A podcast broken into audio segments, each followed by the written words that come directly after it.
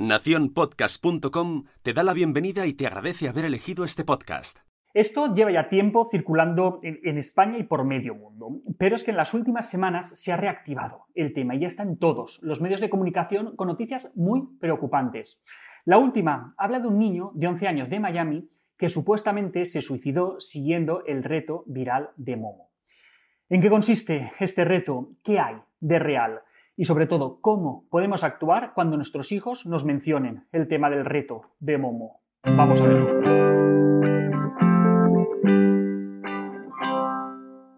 A mediados de 2018 salía a la luz el Momo Suicidal Challenge o simplemente el reto de Momo. En España soltó la liebre la propia Guardia Civil con, un tuit en el que alertaba sobre el último viral de moda entre los adolescentes o, algo así. Y sembraban la duda entre si se trataba de una broma o el ataque de un ciberdelincuente. ¿Pero en qué consiste todo esto del reto de Momo? Supuestamente había un contacto en WhatsApp con la foto de Momo que, tras agregarlo, comenzaba a acosar al interlocutor y le proponía diferentes desafíos o retos, como por ejemplo autolesiones. Y si la persona se negaba a llevarlos a cabo, estos retos se convertían en amenazas. Todo esto iba supuestamente acompañado de una serie de, imágenes perturbadoras con un montón de violencia explícita. Televisión, radio, prensa escrita y, por supuesto, Internet y, redes sociales se hicieron eco de este fenómeno, pero se saltaron un pequeño detalle, comprobar si era real o no.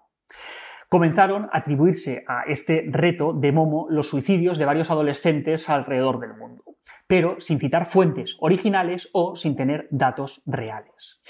Sin embargo, a día de hoy no existe evidencia de que este reto esté detrás de ninguna muerte. Y más importante todavía, no hay ni siquiera evidencia de que este reto exista. La imagen de Momo proviene de una escultura denominada Madre Pájaro, que es de un artista japonés que, estuvo expuesta en Tokio en el año 2016. El supuesto reto que acompañaba esta imagen a mediados de 2018 y que preocupaba sobre todo a padres de niños adolescentes ha cobrado nuevamente importancia ahora mismo, pero en este caso entre padres de niños más pequeños. Esta vez se ha corrido el rumor de que el reto de Momo ha llegado a YouTube y a YouTube Kids. Según dicen, mientras los niños están viendo un vídeo de Peppa Pig o de Baby Shark, les aparece la terrorífica imagen de Momo pidiéndoles que hagan daño a su familia o, que se hagan daño a sí mismos, dándoles, por ejemplo, instrucciones muy detalladas acerca de cómo asfixiar a sus hermanos pequeños durante la noche mientras duermen. Pero a ver, ¿es real? A pesar de todo el ruido que se ha generado, lo cierto es que no existen evidencias de que este reto exista y muchísimo menos de que estas imágenes estén presentes en vídeos infantiles de YouTube. De hecho, en un comunicado oficial, la propia YouTube declara no haber encontrado ningún tipo de vídeo de este estilo después de haberlo revisado con todo el detalle del mundo. Recuerdan, además, que los vídeos que alentan conductas dañinas o, peligrosas van en contra de las políticas, los retiran inmediatamente. Pero sí que es verdad que existen vídeos en los que se está alertando sobre el supuesto reto o que, como este vídeo, pues, intentan desmentir su existencia. Así pues, el reto de Momo no existe. Es un bulo, leyenda urbana, hoax, fake news, como lo queramos llamar.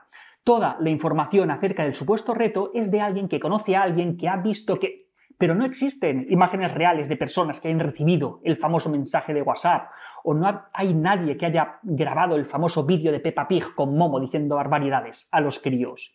El propio diario The Guardian afirma que no existe evidencia hasta la fecha de que este reto de Momo haya provocado por sí mismo ningún tipo de daño. Pero, ojo, sí que alertan de que la histeria de los medios de comunicación podría acabar jugando una mala pasada a personas vulnerables, pudiendo hacerles llegar a pensar en conductas autolesivas y es que todo el miedo y toda la angustia que ha provocado todo esto de Momo se ha debido fundamentalmente a las noticias que han aparecido en los medios de comunicación, no al propio reto en sí.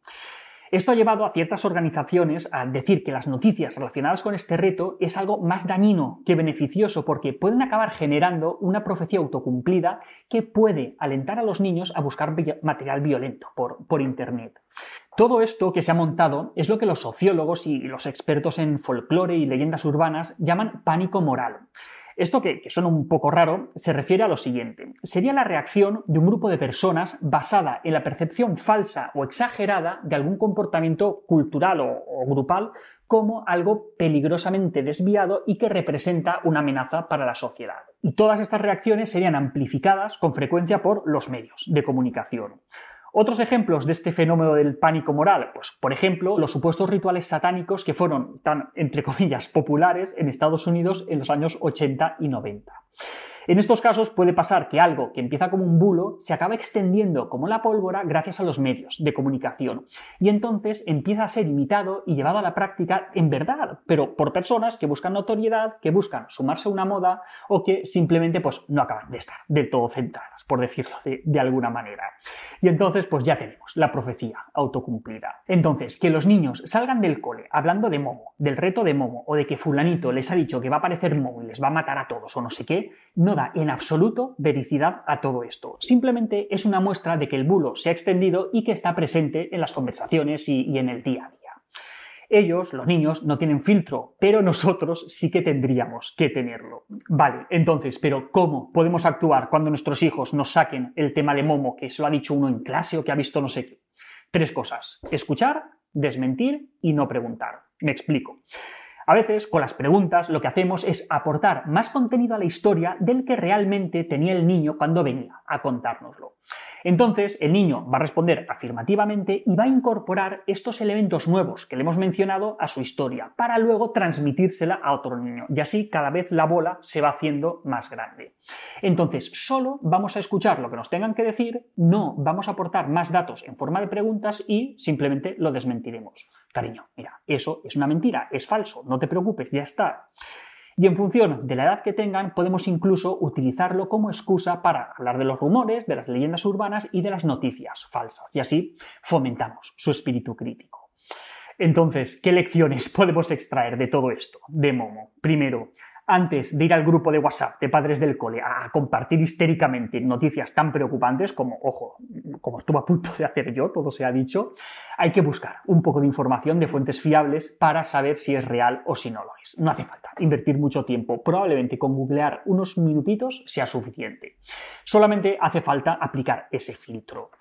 Esto se aplica a Momo o a lo que dicen los partidos políticos o a cualquier otra cosa. No seamos bajos ni seamos crédulos, que por suerte herramientas tenemos a patadas, un montón. Y segunda lección, el pánico se extendió porque los padres tenían miedo de que sus hijos hubieran estado expuestos a esto de Momo sin que ellos lo supieran mientras estaban viendo vídeos infantiles en YouTube. El caso es que un niño pequeño nunca debería estar solo ante los vídeos en autoplay de YouTube y por extensión no debería andar solo por Internet sin la supervisión de un adulto, con Momo o sin Momo. Y hasta aquí otra píldora de psicología. Si os ha gustado, no olvidéis compartirla. Tenéis muchos más vídeos y artículos en el canal de YouTube y en albertosoler.es. Y en todas las librerías, nuestro libro Hijos y Padres Felices. La semana que viene, más. Un saludo.